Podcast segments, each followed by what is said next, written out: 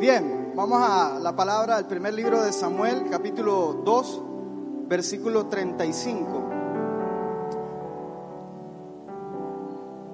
Dice, dice el Señor, y yo me suscitaré un sacerdote fiel que haga conforme a mi corazón y a mi alma. Y yo le edificaré casa firme y andará delante de mí ungido todos los días. Cierra tus ojos, vamos a orar y vamos a pedirle al Señor que nos bendiga con su palabra. Padre, gracias por este día, gracias Señor por tu fidelidad, por tu misericordia, gracias porque nos regalas esta manera tan hermosa de terminar el año, Señor. Gracias, porque yo estoy convencido de que no terminamos el año como comenzó, Señor, sino que lo terminamos gracias a ti, Señor, en victoria. Y te pido, Señor, conforme a tu voluntad, abre los cielos, Señor, bendícenos con tu palabra, con tu presencia. Gracias por los milagros que estás haciendo en medio de nosotros. Y todo el que cree grita. Amén. Le damos un aplauso bien fuerte al Señor.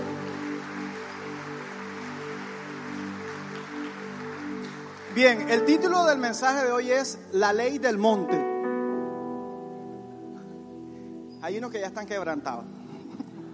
La ley del monte. Bien, el personaje de hoy, eh, gracias, con el que vamos a, a estudiar la palabra es Samuel. Cuando Samuel entra en escena, el escenario de Israel era de apostasías, de apostasía. Estamos en Israel cuando ya Israel ya pasó mucho tiempo después de que con Josué conquistaron la tierra prometida, pero ahora vemos un Israel en apostasía en el ambiente político Israel estaba perdiendo el territorio que había conquistado con Josué. Ellos habían ganado mucha tierra, habían tenido muchas guerras, habían tenido muchas victorias y se habían establecido en la tierra, la tierra la habían repartido, pero ahora la estaban perdiendo. Esto es lo que pasa justo después del libro de jueces.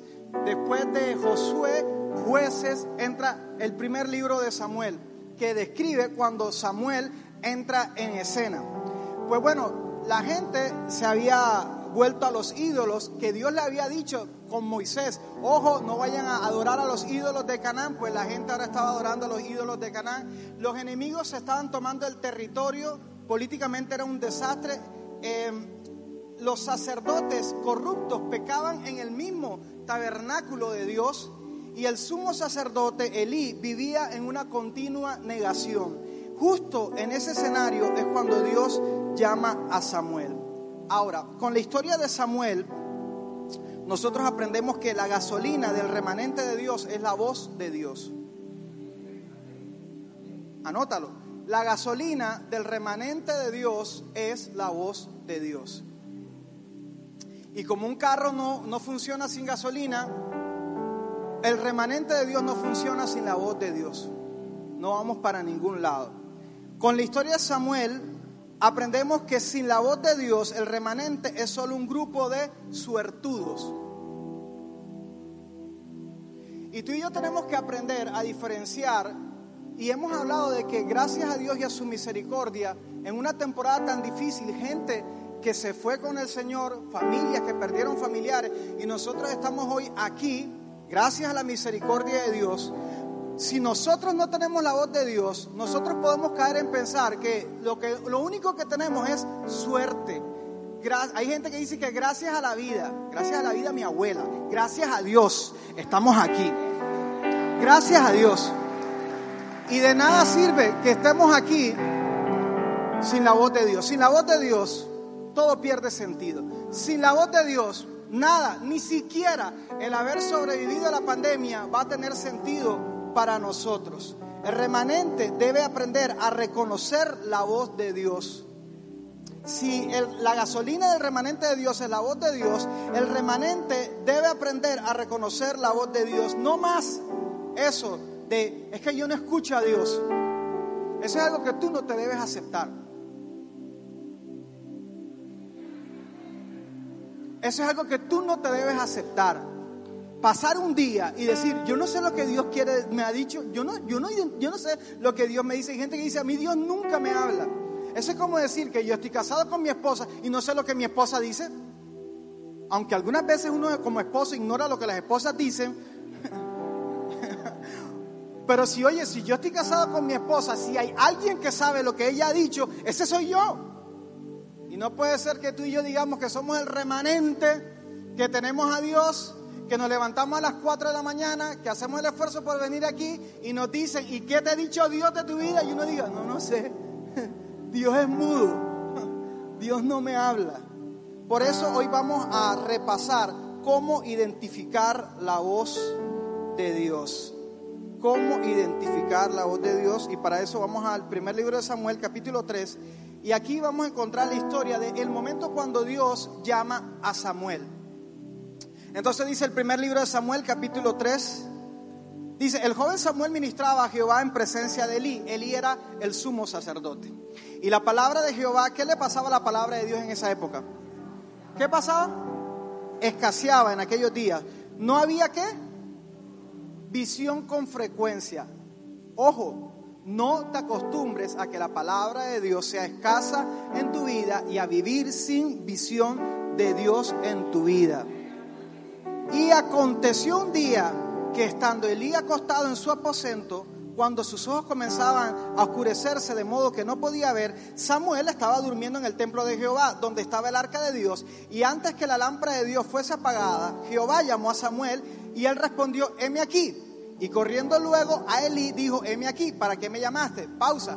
Samuel estaba dormido, Dios lo llama, Samuel, y Samuel se levanta pensando que el que lo había llamado era Elí, el sumo sacerdote. Entonces lo que está contando la Biblia es que Samuel se levanta y va donde el sumo sacerdote a preguntarle, ¿para qué me llamaste? Seguimos en el texto. Heme aquí, ¿para qué me llamaste? Y Elí le dice, yo no te he llamado, ve a acostarte, vuelve y acuéstate. Y él se volvió y se acostó. Y Jehová volvió a llamar otra vez a Samuel y levantándose Samuel vino a Elí otra vez y dijo, heme aquí, ¿para qué me has llamado? Y él dijo, hijo mío, yo no te he llamado, vete a dormir. Y Samuel no había conocido aún a Jehová, ni la palabra de Jehová le había sido revelada. Ojo, hay un antes y un después de que la palabra de Dios llega a nuestra vida. Y la Biblia describe a un Samuel que no había conocido a Jehová y ni no conocía la palabra de Jehová. ¿Por qué? Porque hay un Samuel después de escuchar la voz de Dios. Insisto, hay un Eduardo antes de la palabra de Dios y hay un Eduardo después de la palabra de Dios. Hay una versión tuya antes de la palabra de Dios, otra versión tuya después de la palabra de Dios.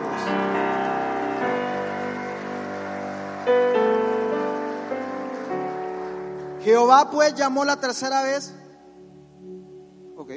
Jehová pues llamó la tercera vez a Samuel y él se levantó y vino Elí y dijo, heme aquí, ¿para qué me has llamado? Entonces entendió Elí, el sumo sacerdote, entendió que Jehová llamaba al joven y dijo Elí a Samuel, ve y acuéstate y si te llamare dirás, habla Jehová porque tu siervo oye. Así se fue Samuel y se acostó en su lugar y vino Jehová y se paró y llamó como las otras veces, Samuel, Samuel. Entonces Samuel dijo, habla porque tu siervo oye. Habla Señor porque tu siervo oye.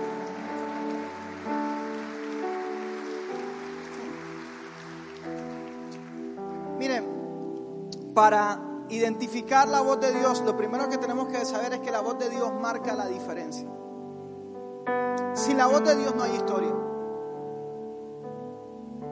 Aunque nosotros reconocemos que en la Biblia hay personajes importantes que hicieron cosas maravillosas, ninguno serviría para nada sin la voz de Dios. Ninguno de nosotros sirve si Dios no dice algo de nosotros. No hay forma, sin la voz de Dios no hay fe. Que tú quieras un carro nuevo, eso no es fe. Fe es que Dios te haya dicho que te va a dar un carro nuevo. Eso sí es fe. Fe no es querer cosas buenas. Fe no es querer hacer cosas grandes. Eso no es fe. Fe es lo que proviene de haber escuchado a Dios. Por eso para identificar la voz de Dios, lo primero que tenemos que entender es que la voz de Dios es la que marca la diferencia. El remanente sabe que hay una diferencia muy grande entre inventar cosas y escuchar la voz de Dios. Y si tú te das cuenta, Noé nos inventó el construir un arca, Moisés nos inventó sacar al pueblo de Egipto, José nos inventó irse a Egipto a estar con el faraón para salvar a su familia del hambre. Ninguno de ellos, ni siquiera Jesús inventó el morir en la cruz, porque si fuera por ellos, ninguno lo haría. Samuel, no podríamos hablar de un Samuel que trajo una revolución espiritual a todo un país sin este instante donde la palabra de Dios vino a su vida. Solo la voz de Dios nos puede librar del estancamiento espiritual. Entonces tenemos los hijos de Elí, que aunque eran sacerdotes, pecaban en el mismo tabernáculo, pecaban. Y tenemos un Elí, un papá que estaba viendo que los hijos se estaban portando mal, que era el sumo sacerdote, que tenía toda la autoridad para corregirlos, pero que estaba, ¿sabes? No decía absolutamente nada. Y estaban en un estancamiento espiritual. Y lo único que puede sacarnos a nosotros del pecado, lo único que puede sacarnos de esa negación, de ese estancamiento, es la palabra de Dios. Y si hay algo por lo cual Dios te ha permitido estar aquí y el Espíritu Santo te ha levantado y te ha sacado de tu cama, es para que tú entiendas algo. Tú fuiste llamado a honrar y dignificar la palabra de Dios.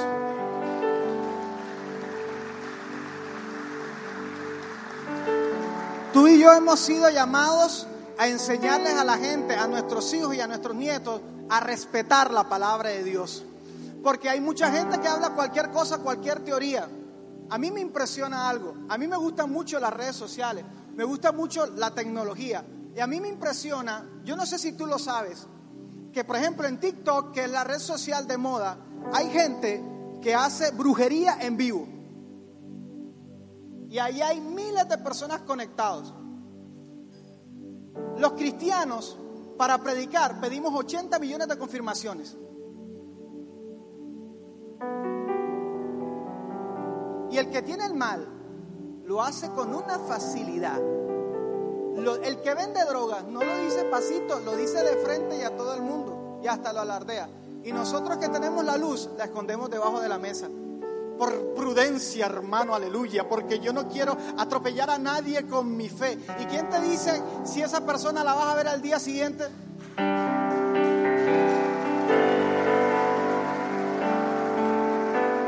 Y Dios te va a reclamar por el alma de tu compañero de trabajo.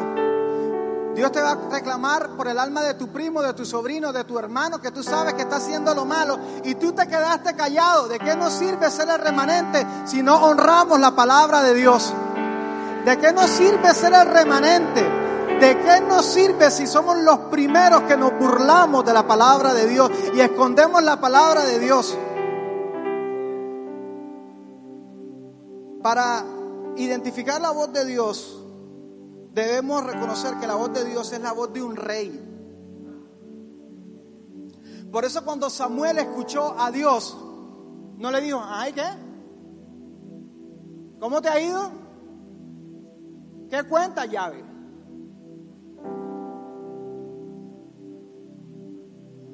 La reacción de María cuando le hablan de la voluntad de Dios. He aquí la esclava del Señor, caramba. hágase conmigo conforme a tu palabra. Dios Todopoderoso. ¿Cuándo fue la última vez que tú le dijiste a Dios, he aquí a tu esclavo, aquí mandas tú, Señor? ¿Cuándo fue la última vez que tú oraste así, diciéndole a Dios, haz lo que te dé la gana conmigo? Y cuando Dios habla a Samuel, ¿sabes qué dice Samuel? Habla Jehová que tu siervo escucha. Y nosotros estamos acostumbrados a hablarle a Dios de cualquier forma. Si aquí llegara la reina Isabel, el presidente del país, el rey de España, nos exigirían un protocolo. Y nosotros algunas veces, en nombre de la gracia, nos hemos acostumbrado a respetar la presencia de Dios. Llega una, una, visita a tu casa y tú limpias tu casa y tú, uy, que, uy, uy, Dios mío. Dios vive en tu casa. Y por eso para identificar la voz de Dios hay que reconocer que es la voz de un rey. ¿Cómo tratas tú la palabra de Dios? Cuando tú amas a alguien, lo escuchas atentamente. Una muestra de que tú amas a alguien es que lo escuchas atentamente. Y la persona dice algo y a ti no se te olvida. Y tú lo atesoras. Mi esposa un día me dijo que a ella le gustaban en el desayuno los huevos con tocineta. Fue suficiente, más nada. No tuvo que decir más nada. Al día siguiente, prioridad número uno, ir a comprar tocineta. Cuando tú amas a alguien, tú no te olvidas de lo que la persona dice.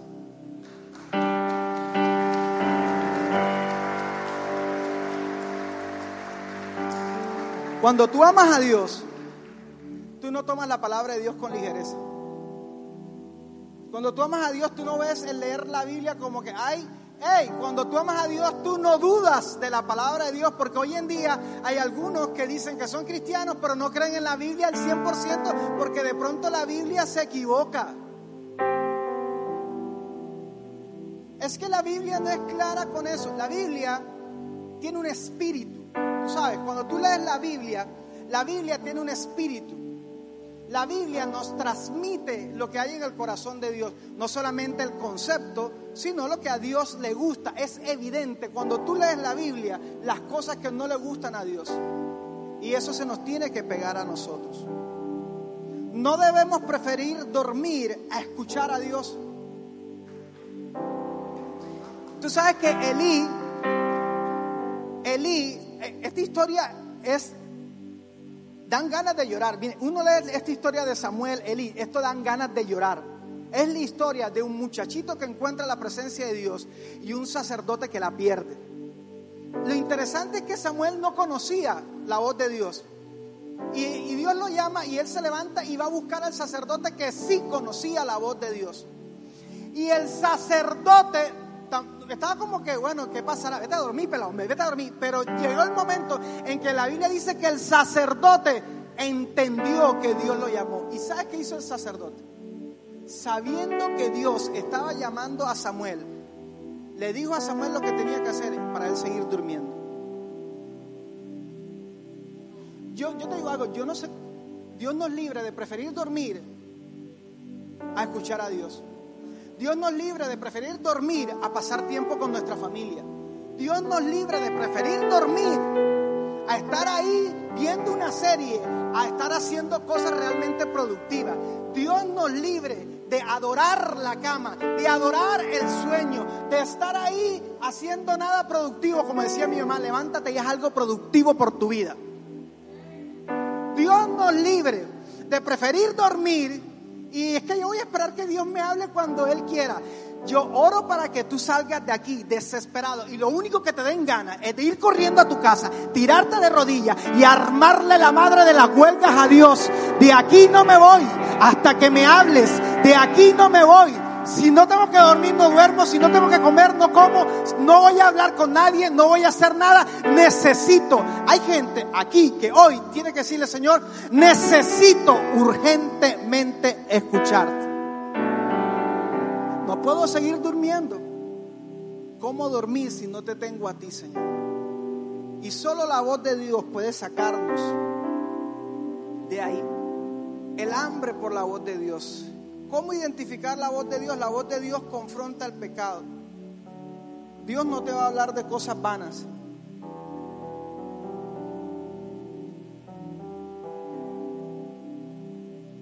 Dios no nos va a hablar de cosas vanas. No creas que Dios se va a, a poner a hablar de cosas que...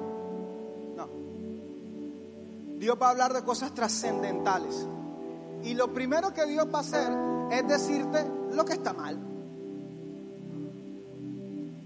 Entonces ahora la gente dice que a un niño no se le puede decir no. No puedes usar la palabra no con un niño porque lo traumas. A un niño cuando no entiende hay que decirle no muchas veces.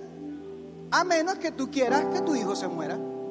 Si tú no amas a tu hijo, tú nunca le dices no a tu hijo. Pero como tú amas a tu hijo, tú le dices, no te subas ahí, no, no tomes eso, no, no, no, no, no, no, no. Y si tu hijo te dijera, ¿por qué tú tantas veces me decías que no? Tú le decías, es que a veces el amor se disfraza de no. Lo mismo nos va a decir Dios, ay, pero ¿por qué la palabra de Dios dice no, no, no, no? Porque Dios dice, porque te amo. No, no, no, no, no. Pero eso sí, el que escucha y obedece los no de Dios, se prepara para escuchar los sí de Dios.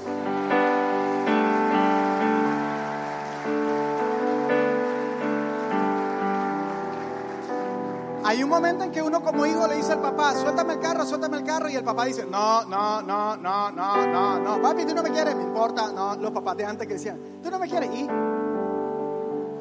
Los papás de ahora se ofenden, se afectan y van a un psicólogo. Ay, mi hijo piensa que yo no lo amo, pero yo sí lo amo. ¿Cómo hago para que él sepa que yo lo amo? Para que no le diga. Los papás de antes tenían autoestima firme. Ay, papi, tú no me quieres, mami, tú no. Y, y, sí, ¿qué? No te amo, punto, ya. Vete para allá, que me fastidia. Cada uno que... No te voy a dar el carro. Es que todos mis amigos llevan el carro. Pues tú no. ¿Y por qué? Porque eres hijo mío de malas. Si no te gusta, ve, busca la mujer que tú quieras. Métete en el vientre de la mujer que te para y ya. Uno no sabía si estaban diciéndole la verdad, si la ironía. ¿Qué ironía ni qué ironía? Lenguaje sarcástico, uno que hay que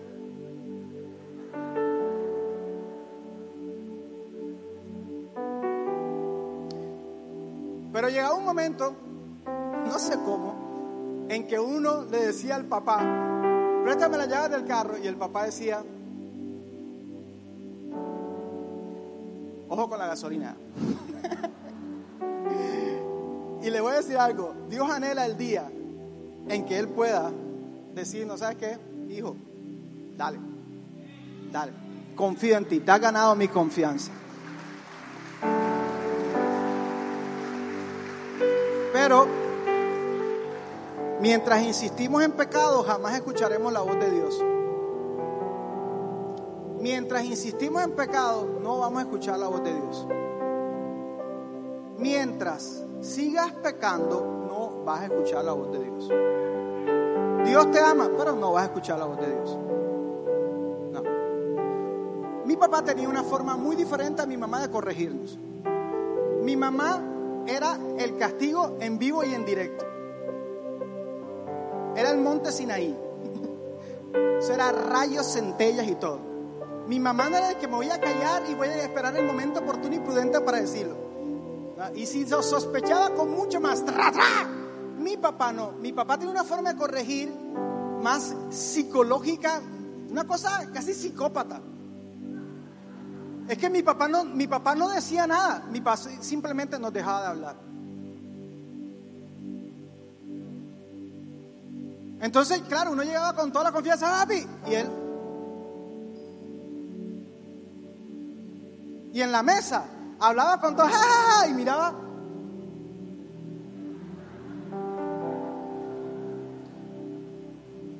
sabes que uno, eh, como, pelado, la atención la tiene muy dispersa.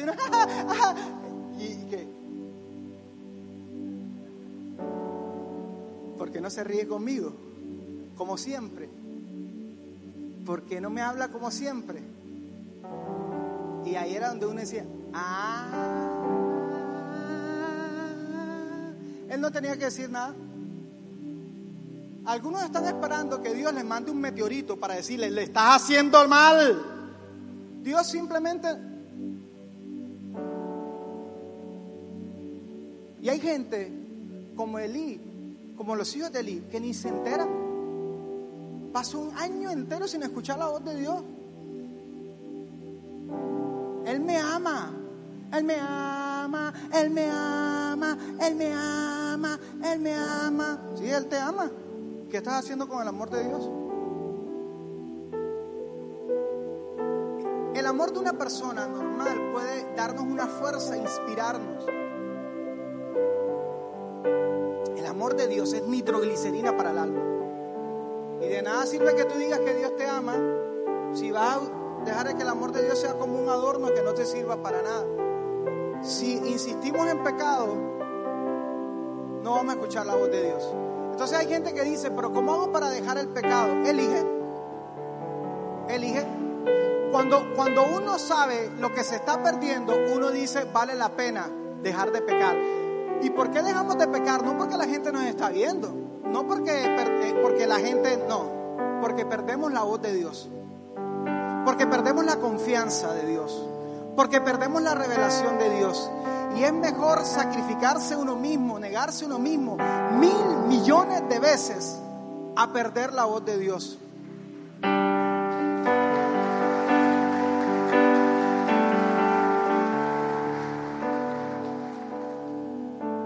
El pecado roba la revelación. Los novios que están haciendo lo que no tienen que hacer no le pides a Dios que después bendiga los planes que tienes en el futuro, porque Dios no va para allá. Para allá. Dios dice, conmigo no cuente. Ya. Estás en pecado haciendo negocios ilícitos. Dios dice, conmigo no, yo no voy para allá. Porque yo te voy a decir algo. Si tú no tienes dignidad, ese es problema tuyo, pero Dios sí tiene dignidad. Y Dios dice, yo con eso, yo, Dios dice, uy, yo no voy para allá. Dios dice, yo no, me, yo no voy a meter con eso. Tú quieres revolcarte en eso, Dios dice, por eso es la historia del hijo pródigo. El papá no se fue al lodo a sacar al hijo. El hijo tuvo que tomar una decisión. O me sigo revolcando o me voy para la casa de mi padre. Y tú estás aquí hoy disfrutando de la casa de tu padre. ¿Para qué? Para que compares. Para que compares cómo es tu alma, tu corazón, cuando estás yendo a la presencia de Dios a cuando tú vas a parrandear y cuando tú te, revuelcas. Compáralo, compáralo. Compara, compara tu cuerpo. Compara si no se te va la migraña. Compara para ver si no tienes mejor idea. Compara para ver si no puedes dormir mejor. Compáralo. Yo quiero que te vayas por el mundo y quiero que pruebes mucha gente. Dios te lo canta. Yo quiero que me pruebes. Prueba, compárame. ¿Con quién me vas a comparar? Dice el Señor. ¿Con quién me vas a comparar? ¿Con quién? ¿Con quién? Dios dice, si para ti tú todavía necesitas pruebas, bueno, sigue intentándolo, Dios dice. Pero hay un momento, y este es el momento, en que como Samuel, Dios está diciendo, ya es tiempo de que te enteres y que dejes eso, para que entonces puedas escuchar claramente la voz de Dios. Pero mientras hay pecado, no hay voz de Dios. No te vistas, dice, todos lo dijeron en coro. ¿Cómo identificar la voz de Dios? Hombre, la voz de Dios es específica. Existe una corriente que está tomando fuerza en estos tiempos que enseña que Dios solo habla por medio de su palabra y es verdad. Dios habla a través de la Biblia. Pero esta gente dice que solamente Dios te habla con lo que está escrito. Nada de que Dios me dijo, ni revelación, ni nada por el estilo. Eso no es verdad. Dios nos habla a nosotros también a través del Espíritu Santo y nos guía a través del Espíritu Santo. Y tú y yo tenemos que, y el propósito de este mensaje es que tú y yo no nos acostumbremos a vivir sin escuchar a Dios. A que no nos acostumbremos a que Dios no habla. A tener un Dios mudo. ¿Sabes qué es idolatría? Idolatría no es que tú tengas una estampita de un santo o una estatua en tu casa. Idolatría es que tú tengas un Dios que tiene ojos y no ve, que tiene boca y no habla, que tiene manos y no se mueve, que tiene pies y no. Eso es idolatría.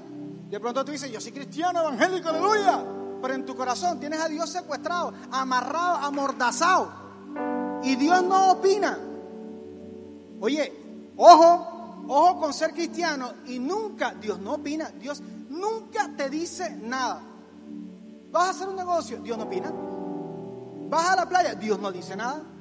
Dios, no, Dios es lo más lindo y educado. Dios jamás opina. Dios te ve haciendo lo malo, viendo lo que no tienes que ver. Y Dios no dice absolutamente nada. No, no, no, no, no. Tienes a Dios secuestrado. Tienes al Espíritu Santo y, mm, y eso es idolatría. Eso es idolatría, ¿sabes por qué? Porque ese no es el Dios verdadero. Porque después vienes aquí a la iglesia y le dices al Señor, ay, háblame, Dios. Guíame, Señor. ¿Cómo te voy a guiar si no me dejas hablarte? Y sí, el Espíritu Santo nos guía a toda verdad. Es la promesa del Padre, iglesia, que nada ni nadie nos robe el tesoro tan grande, la promesa que el Padre nos dio a través de Jesucristo, la herencia de herencia, el Espíritu Santo. Y por eso el apóstol Pablo le dice a los corintios, Primera carta a los Corintios, capítulo 3, versículo 16 y 6, 19. O ignoráis que vosotros sois templos del Espíritu Santo. Si toda la gloria que se manifestó en un templo hecho por manos, en el tabernáculo, en el templo fue grande, lo dice también el apóstol Pablo en Corintios. ¿Cuánto más será la gloria del templo de Dios que no está hecho con las manos de un hombre, sino que está construido nada más y nada menos que con la obra que Jesucristo hizo y lleno con la gloria auténtica del Espíritu Santo? ¿Por qué acostumbrarnos a menos? ¿Por qué acostumbrarnos? O sea, yo les voy a decir algo. ¿Por qué acostumbrarnos a que el Espíritu Santo no habla? A que no opina, a que no tiene nada que decir, a que no hay nada nuevo que hacer. Entonces, esto es una pérdida de tiempo porque ya lo sabemos todo. Y hay gente que está de pronto aquí sentada y dice, eso ya lo sé, esa historia ya yo me la sé. Ay, sí, ay, yo estoy en la iglesia hace 30 años, hace 30 años, ¿y qué te dijo Dios? Esa es la pregunta del millón que tiene que taladrarnos todos los benditos días. Dios, y miren, esto es algo que tiene que, que tú tienes que sentir la invitación y la incomodidad. Señor, no es posible que yo sea templo de tu espíritu y no te escuche. Háblame. Entonces ayer la noticia fue que murió Vicente Fernández. Y Vicente Fernández tuvo una canción, creo que de las más populares de él, La Ley del Monte. Les voy a contar un poquito porque me he dado cuenta que la gente canta canciones, baila canciones y nunca le presta atención a la letra de las canciones. La Ley del Monte trata de, una, eh, de la historia de unos enamorados el tipo le está diciendo a ella, mira, tú no te acuerdas que cuando nosotros nos enamorábamos estábamos en tal idilio que fuimos por allá como un monte y había una, una penca y en esa penca escribí, tú me dijiste, le dice a él, tú me dijiste que escribiéramos nuestras iniciales con un corazoncito porque estábamos tragados. Pero después ella como que lo engañó, lo abandonó y él dice, ahora tú dices que no te acuerdas que esos son cuentos, que son historias. Y él dice, por ahí está la penca. Ahí está la penca. Y después continúa la canción diciendo, pero después me di cuenta que tú fuiste y cortaste la penca. cortaste la penca. ¿Para qué? Para negarlo absolutamente todo. Y él dice, pues aunque tú no me creas y me vas a decir que estoy loco, dice la canción, la penca está brotando hojitas nuevas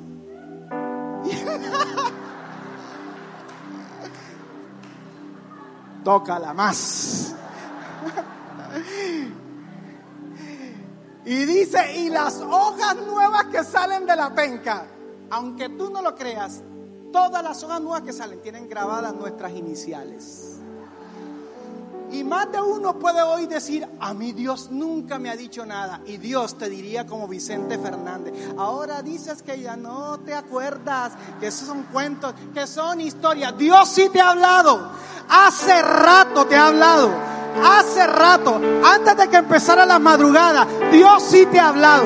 Dios te ha estado hablando. Sí, Dios te ha hablado. Sí, Dios te ha hablado. ¿Y sabes cuál es la penca de Dios? La cruz.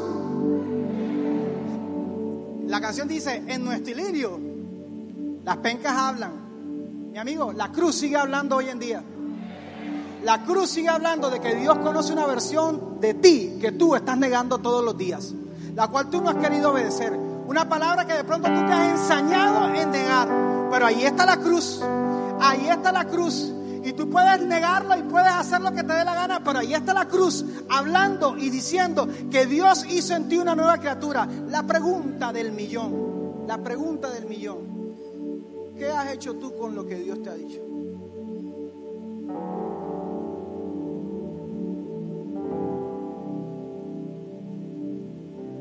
No le pides a Dios B si no has obedecido A. Anota esa frase, no le pides a Dios B si no has obedecido A. El remanente se concentra más en obedecer que en pedir. Y toda la historia de Samuel en la Biblia se resume en algo. Dios habló, Samuel obedeció. Dios habló, Samuel obedeció. Dios habló, Samuel obedeció. Dios habló, Samuel obedeció. Y de pronto tú estás aquí diciéndole, Señor, háblame, háblame, muéstrame, muéstrame. Y Dios dice, ¿cómo te voy a mostrar B si no has obedecido A? Hay gente que tiene años, décadas de desobediencia. Y le piden a Dios algo nuevo y Dios dice, hasta que no hagas A, no te va a mostrar B. Y esta es una temporada no solamente para creer que vamos a recibir de Dios, sino una temporada para obedecer a Dios más que nunca.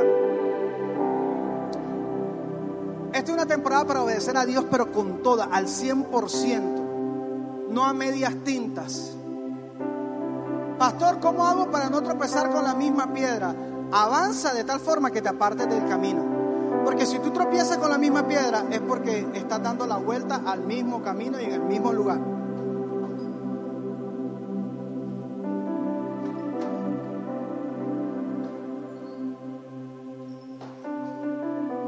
Para no tropezar con la misma piedra, avanza para que veas que la piedra se queda aquí y tú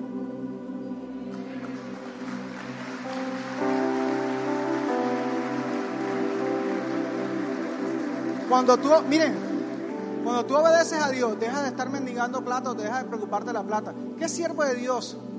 Un solo siervo de Dios que haya mendigado plata, ni uno. ¿Sabes por qué? Porque todos sabían, pero si yo estoy haciendo lo que Dios me dijo que tenía que hacer. Si Dios tiene que mandar un cuervo que manda comida, manda cuervo. Si Dios tiene que hacer que llueva pan del cielo, llueve pan del cielo. Y la iglesia ahora, como ha perdido el obedecer a Dios, ahora está afanada en cómo hacer plata y pagar tanto compromiso. Y la vida de fe se resume, Señor, dame plata, dame plata, dame plata, dame plata, dame plata, dame plata, dame plata, dame plata, dame plata, dame plata, dame plata, dame plata, dame plata, plata, plata, bla, bla, bla, bla, bla, bla, Y Dios dice, mírame. Dios dice, mírame. ¿Dónde dice Servibanca? ¿Dónde dice ATH? ¿Dónde dice? ¿Dónde dice? Pero Dios dice, el día que tú seas capaz de obedecerme a mí, el día que seas capaz de volver a decirme, heme aquí, Jehová, habla que tu siervo escucha. Ese día entenderás por qué Jesús decía con esa frescura, no se afanen por nada. Está la frescura que, que arde. No se preocupen por nada, no se preocupen por la ropa. No se preocupen por la comida. Dios tiene control de absolutamente todo. Miren los pajaritos, miren las flores. Jesús dijo, no se preocupen por nada. Busquen primero a Dios. Y todas las demás cosas serán añadidas.